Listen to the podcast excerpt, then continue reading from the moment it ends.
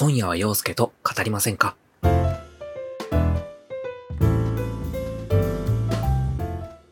こんにちは、こんばんは、おはようございます。あなたの心にいつでも僕が寄り添います。パグのいびきをバックに、友達の世間話を聞きながらリラックスタイムを。この番組は、そんなお時間の提供を目指す、アラサー男子の僕、陽介の一人雑談ラジオです。今回もどうぞよろしくお願いいたします。はい。というわけで、えーこの回を配信する予定の日が2月の11日と、ポッドキャストの方では12日になるんですけども、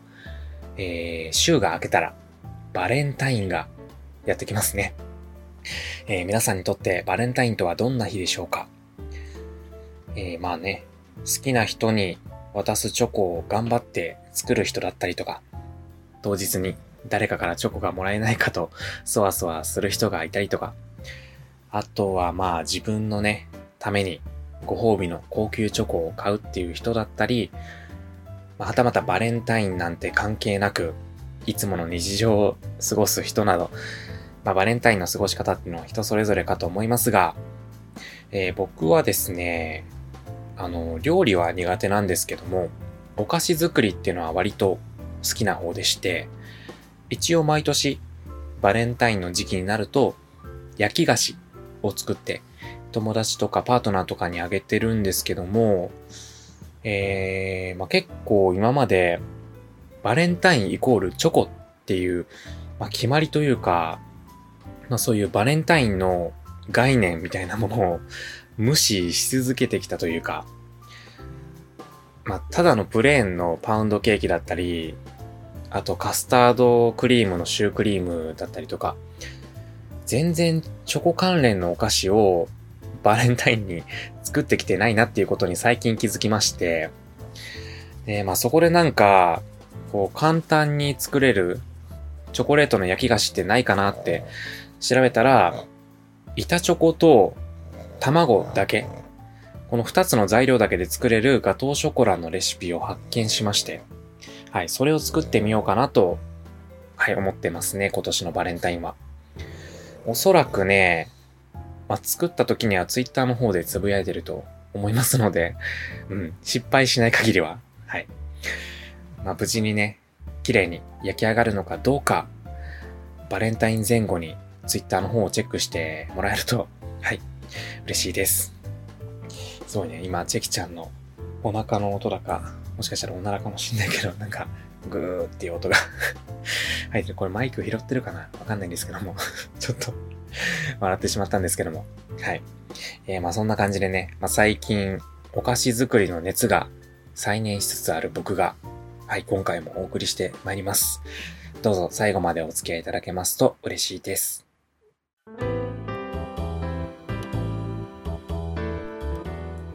普段は聞き役に徹することの多い僕、陽介が、どうしても誰かに共有したいことを語るラジオ、今夜は陽介と語りませんか？今回で第29回目となります。今回のトークテーマは、人を好きになれないという人を好きになってしまった過去の恋愛話です。はい。えー今回はですね、僕の過去の恋愛話になります。恋バナです。はい。えーまあ、中にはね、人の恋愛話なんて聞いても面白くないっていう方もいらっしゃるのかもしれませんが、はい。まあ、今回のお話は、あの、トークテーマのタイトルをね、あのー聞いてもらったらわかる通り、ハッピーエンドではない片思いの話になるんですけども、えーまあ、その話の時が、多分25歳前後の時の話でして、まあ、ちょうど5年前くらいの話になるんですけども、まあもう結構前の話になるので、まあ、最近はね、僕もすっかりそのことは忘れていたんですけど、ふとしたことで思い出しまして、あの iPhone をお持ちの方ならわかると思うんですけど、iPhone の写真ホルダーって突然2016年の思い出とか言ってね、あの過去の写真を出してくれる時があるんですね。で、まあそんな感じで、先日ふと iPhone を開いた時に、その僕が5年前に好きだった彼の写真を iPhone ちゃんがね、見せてきてくれまして、はい。まあ、その彼のことを思い出しちゃったわけなんですけども、まあ、正直、今ではこう連絡ってのも一切取ってませんし、もう一度会いたいなっていう、まあ、未練だったりとか、まあ、好きだった時の気持ちっていうのはほとんどないんですけども、うん、まあもうびっくりするくらいね なんであんなに好きだったんだろうって思うくらいなんですが、まあ iPhone のね、メモリー機能をきっかけに彼のことを思い出しまして、最近あんまりこの洋方でね、あの恋愛の話をしてなかったなっていうのを思いまして。で、まあ気持ちの一区切りじゃないですけど、こんなこともあったよなっていう、はい、ことをまあつらつらとお話ししていけたらなと思いまして、このテーマにさせていただきました。はい。で、まあ何から話しましょうかっていう感じなんですが、まあまず、彼の名前はですね、そうですね、まあ仮名なんですけども、こうとしましょう。はい。こうくんです。はい。で、まあこのお話はですね、確か僕が24歳の時、24歳が始まりだったと思うので、まあ、約5、6年前くらいの話、はい、になります。まあ、その頃の僕はですね、まあ、同じセクシャリティ、まあ、ゲイの人と、あの、出会いっていうのを始めて、約3年くらい。まあ、ガツガツ積極的に出会いを求めていたわけじゃないんですけど、なかなか恋人になれるような人と出会えなくて焦っていた時期でもありました。で、まあそんな時に出会ったコウ君なんですけども、で、まあコウとの出会いは、まあ、そんな焦っていた当時24歳の僕が片思いの人に音信不通にされたと同時に失恋をした、まあ、そんな悲しい出来事の直後でした。はい。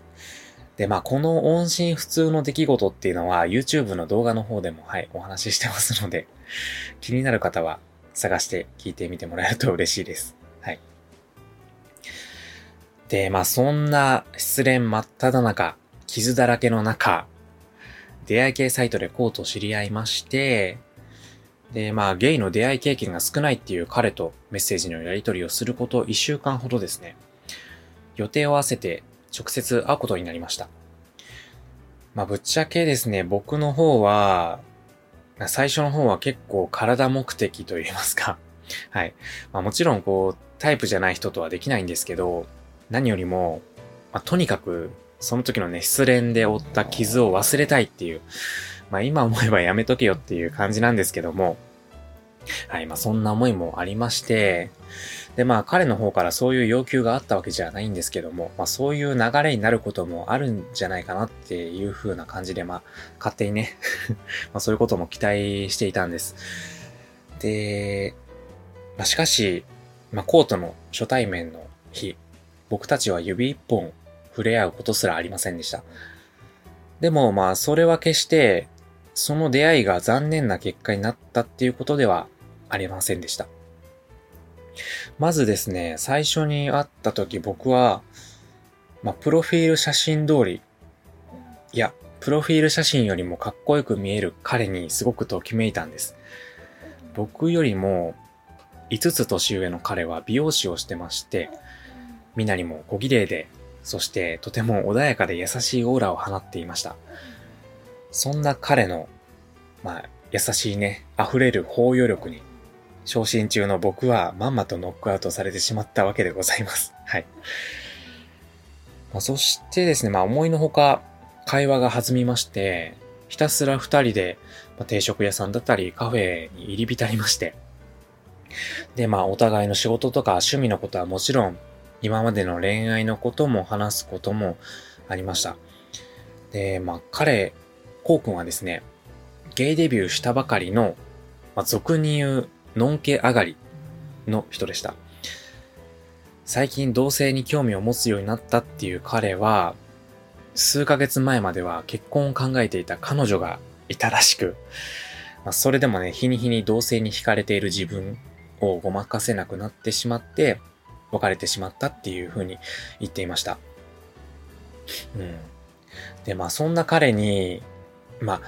今思えば自分最低だなって思うんですけども、当時の僕はですね、彼のその言葉を聞いて、運命を感じてしまったんですよね。うん。ゲイの出会いデビューをして、まあ3年間彼氏ができなかった。まあそんな失恋したての僕の前に現れた、つい先日まではのんけだったゲイデビューしたての彼っていう、これは神様の巡り合わせに違いないと、まあそう思いまして、心の中でとても嬉しく思っていたことをね、覚えてますね。なんならね、こう、その時僕が失恋したことにも、感謝さえしていたかもしれませんね。まあ、彼に出会うために失恋したんだって、まあ、それぐらい思っていました。はい。うん。で、まあ、そう思うくらい僕は、コウと出会えたことに、すごく舞い上がっていたんですよね。うん。まあ僕は出会ったその日にコウのことを、はい、好きになってしまっていました。当時はまあ一目惚れなんてしないってそう自負していたんですけども、はい。まあ、一目惚れならぬ一日惚れをしてしまいましたね。はい。そしてまあ出会ってから、まあそれからしばらくして、まあメッセージのやり取りを続けていたりとか、休みが合えば遊んだりとか、彼の家に泊まりに行くなんてこともありました。で、まあ、美容師をしていた彼はですね、休みが少なくて、メッセージのやり取りっていうのも頻繁に行えませんでしたし、会える日っていうのもそこまで多くはなかったんですけども、まあそれでも、こうたまに通話をしたりとか、まあ、会ったりとかっていうのもあって、まあそんな日々を過ごす中で、僕のね、こうに対する好きな気持ちっていうのも日に日に大きくなってしまっていたんですね。で、まあ、結構こう、あまりメッセージができないなりにも、こう、彼もね、この休みの日とか忙しい時間をぬ、あの、作っ、そんな中でも時間を作ってくれて、こう僕に対して、こう積極的に接してくれてるなって思っていたので、このまま付き合えたりするのかななんて、はい、思っていました。で、まあそんなことを思っていた、出会ってから半年ほど経った頃、こうから今度温泉旅行に行かないと誘いがありました。もちろんね、その時の僕はもうね、了承の返信を2つ返事で送りました。どこに行こうか、この宿良さそうだよなとかね、まあ、まるでカップルのように旅行の計画を立てる電話をね、うん、たくさんしました。もうとても楽しかったですね。その時期は。はい。まあでもね、そんな幸せなうん、思いを感じつつも、これって、こうも俺のことが好きっていいのかな？いいんだよねっていう風に、彼の気持ちを思っては不安に思うようにもなっていました。で、まあ、もうその頃本当に好きすぎて、不安になりすぎて、不安に思うあまり、普段僕って相談事っていうのはあまり人にしないタイプなんですけど、そんな僕でもさすがに友達に相談をしたんですね。付き合ってないけど、キスとか、それ以上もある関係で旅行にも誘われてるんだよねっていう風に言うと友達は、それって遊ばれてないっていう風に答えました。そしてこうも言ってくれました。陽介がいいならこのままでいいと思うけど、気持ちを伝えないと何も変わらないよと。僕は正直に言うと、まあ安心がしたくて、友達に相談する前も、まあそんなことないよ。付き合う前に旅行行くなんて普通だよっていう風に、まあそういう言葉を求めていました。でもそんなところにまあ図星をつくように、まあ客観的な意見を言われて、うん。まあ、さらに不安な気持ちっていうのは高まったんですけども、まあ、友達のそんな言葉をきっかけに、きちんと彼に直接気持ちを伝えよう。このまま変わらない関係を続けるんじゃなくて、いい結果でも悪い結果でも白黒つけて次に進もう。そう思うようになりました。うん。まあ、あの時ね、こう気を使った言葉を言うんじゃなくて、もうきちんと思ったことを言ってくれて、もう親身に相談に乗ってくれた友達には本当に感謝してますね。で、まあ、その後すぐにでも気持ちを確かめればよかったんですけども、もしかしたら彼の方から旅行中に告白されるなんてこともあるのかも。まあ、そんなね、期待も込めて、こう自分の中で旅行の後、しばらく何もなければ自分から告白しよう。っていうふうに決めることにしました。まあ、それで、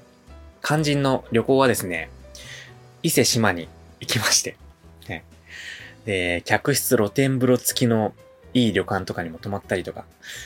初めてのね、伊勢神宮とか、おかげ横丁っていうのを満喫して、まあ、とても楽しかったんですが、まあ、旅行中はもちろん、もうその後、彼のね、様子も特に変わらず、今まで通り、友達以上、恋人未満の関係が、その後も続きました。で、まあ、こう、さすがにね、こう、痺れを切らしたというか、もう決意を固めて、旅行から数ヶ月経った頃、いつものように彼の家に泊まりに行って、二人の時間を楽しんだ日の帰り道。で、まあ、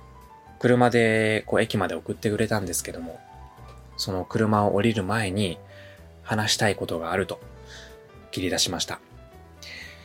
で、まあその後の時間はですね、すっごく長い時間にも感じましたし、一瞬のようにも感じられましたね。うんまあ、僕にとっては人生初めての告白だったんですよ。まあ、それでも、こう、意を決して、こう、気持ちを伝えて、まあ、俺はこうが好き。だから、恋人同士になりたい。こうは俺のことどう思ってると伝えました。彼は、すごく言葉を選ぶように、何度も何かを言いかけては、それをやめて、また口を開いては閉じる。まあ、そんなことを繰り返しまして、まあ、5分ほど沈黙の時間が続いたんじゃないかなと思います。そして、彼はこう言いました。ありがとう。気持ちはすごく嬉しい。けど、俺は、陽介のことを好きになろうとしたけど、なれなかった。そう話してる間、彼はとても苦しそうな今にも泣きそうな表情をしていましたね。まあ、その返事を聞いて、まあ、すごくショックでしたし、まあ、振られることっていうのも覚悟はしていたんですけども、うんまあ、苦しくて悲しかった。でもまあ、涙は出なかったですね。まあ、そう言って、まあ苦しそうに返事をする中で泣きそうな表情をする彼を見て、泣きたいのはこっちの方なんだけどなっていうふうに まあそんなことも、はい、思っていたことを覚えてますね。で、まあ、話を聞くと、彼は性欲はあるけど、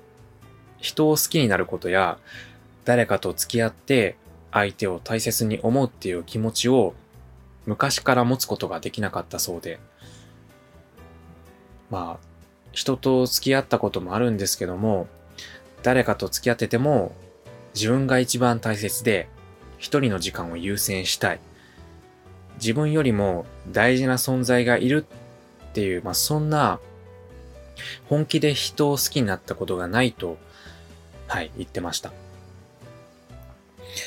で、まあ僕との仲は、もう特別な関係にはなれないけど、もしよかったら今後は普通の友達として仲良くしてほしいと言われました。で、まあ、その後は、まあね、こう、定番のやりとりというか、告白して振られて、まあ、友達としてお願いします。じゃあまた、なんかあったら、まあ、遊ぼうね、会おうね、みたいなやりとりをして、帰ったっていう感じだったと思いますね。うん。もう、とにかくね、人生初めての告白をして振られたっていうショックがでかすぎて、もう帰りの電車の時とかも、どんな感じで過ごしていたかっていうのは覚えてないんですけども、うん。すごく、まあ、なんか、昇進な日々をね、その後、数ヶ月過ごしていたと思います。はい。で、まあ、その後のことっていうのは詳細は覚えてないんですけども、やっぱりな、こう、すぐに彼への恋心を忘れたりとか、完全に友達に戻るっていうことはできるはずもなくてですね。まあだったらね、こう連絡もせずにスパッと友達も辞めたらよかったんですけども、まあね、これは僕も悪いんですけども、友達として遊ぶっていう名目で会うことも、はい、その後もありまして、しばらくは恋人以上、ちゃうえっ、ー、と、友達以上、恋人未満みたいな関係をね、ずるずると、はい、続けていっていましたね。まあ、そんな中でも、もしかしたらいつか好きになってもらえるかもしれないっていうね。うん、まだそんなこと思うかって、ね。今、過去のね、自分に突っ込みたいんですけども、そういうことを思いながら、こう、わずかなね、希望にすがりながら、そんな不毛な関係を続けていました。うん、まあ、人を好きになれないという彼が、時間をかけて僕のことを好きになってくれるまあ、そんなハッピーエンドのような結末なんてもちろん来るはずはなく、ただただ、たまにね、メッセージのやり取りをして、会う時には体の関係が続く。まあ、そんな日々を送っていました。まあ、しかしですね、まあ、終わりは突然にやってきます。まあ、というか僕の方からね、意外にも終わらせたんです。確か、会う予定だった日に彼から外せない用事があるっていう風にドタキャンをされまして、なのに、リスケしようともしない。まあ、そんな彼に、まさすがにもうこれは潮時だなと悟りまして、うん。まあ、その後は何度か彼からメッセージ来ることもあったんですけども、彼とのメッセージをすることはやめました。はい。とまあ、人のことを好きになれないといった彼、こうくんとの、はい、お話は以上となります。はい。まあ、長々とお話ししてきたんですけども、まあ、やっぱり途中途中、こう、はしょってる部分とかもあったりするので、もしかしたらね、聞いてる人によっては、こう、彼に対して、まあ、人を好きになれないっていうのも、こう、手のいい断り文句で、ただ遊ばれていただけではっていうふうに思う人もいるかもしれませんけど、まあ、正直そこのところは、まあ今になってはどっちだったのかなっていうふうに、まあ僕もわかんないところではあるんですけど、うん。まあ、心の底から人を好きになれなくて、生涯のパートナーを諦めてるっていう風に語った彼の悩みと、まあ、苦痛っていうのが入り混じった何とも言えないあの表情っていうのは、嘘じゃないなっていう風に思いたい、うん、です。はい。うん。まあ彼がね、今、大切な人を、まあ、見つけてるにせよ、一人の時間をエンジョイするにせよ、まあ、自分の中で答えを見つけて幸せに暮らしていってくれたらいいなとは、はい、思っていますね。今は。うん。まあ、もし、今まで生きていて一番の大恋愛とはと、まあ、誰かに聞かれたら、僕はその5年前にね、俺は人を好きになることができないっていう風に言って僕の人生初めての告白を断った彼のことをあげるんじゃないかなと、うん、思いました。まあ、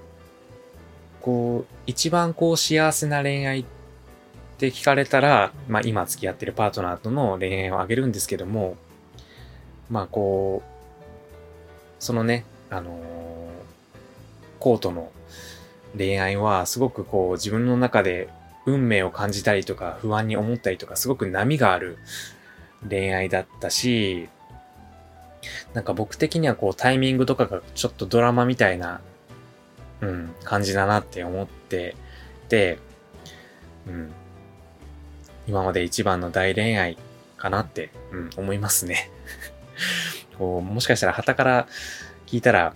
大したことない恋愛なのかもしれませんけども、はい。うん。まあそう言いつつもね、最近はこう頭の中からもすっぽりと抜けてたんですけども、まあきっと僕は、まあ好きという感情に悩んだ時は、彼のことを思い出すんだろうなと、はい。そう思ってます。でまあ、ここまでこんなね、失恋話をしてきて、結局何が言いたいんだという話なんですけども。変化を求めるなら、待ってるだけじゃなくて、自分から行動せよ。ということを学んだよということですね。はい。なんかね、なんとなく強引にいい感じのことを言って締めようとしておりますが、えー、皆さんはね、どうしても忘れられない恋愛ってありますか？最後にですね、まあ、多分こう、これはハロプロ好きな人にしかわからないと思うんですけど、記憶の迷路っていう曲をすごくお勧めしたいんですけど、僕はですね、この記憶の迷路っていう曲を聴くたびに、あの時のコートの恋愛のことを思い出すんですよね。で、まあその記憶の迷路がですね、歌詞の通り聞くと、今付き合っている恋人がいて、とても幸せなんだけど、昔好きだった彼のことを忘れられないっていう感じの曲で。で、まあ、そういう曲なんですけど、解釈の仕様によっては、私にとって大切な存在だったあなたをふと思い出すこともあるけど、今の私はとても幸せです。まあ、記憶の中で優しいあなたもどうか幸せにっっていう風な、まあ、そんな曲にも聞こえてくるんですよね。で、まあ僕が感じてるのは後者の方で、で、まあどちらにせよね、こう忘れられない恋愛を思い出してしまう。で、まあ忘れられない恋愛があるっていう人はぜひ、記憶の迷路っていう、えー、曲をね、まあハロプロの曲なんですけども、記憶の迷路を探して聴いてみてもらえたら嬉しいなって、はい、思います。最後にね、ちゃっかりとハロプロの不況ネタを入れさせていただきましたが、えー、まあ、こんなね、僕なんかのチラシの裏的な恋愛話を、はい、そろそろ締めたいと思います。ここまで長々とご視聴いただきまして、ありがとうございました。それでは以上、今回のトークテーマ、人を好きになれないという人を好きになってしまった過去の恋愛話でした。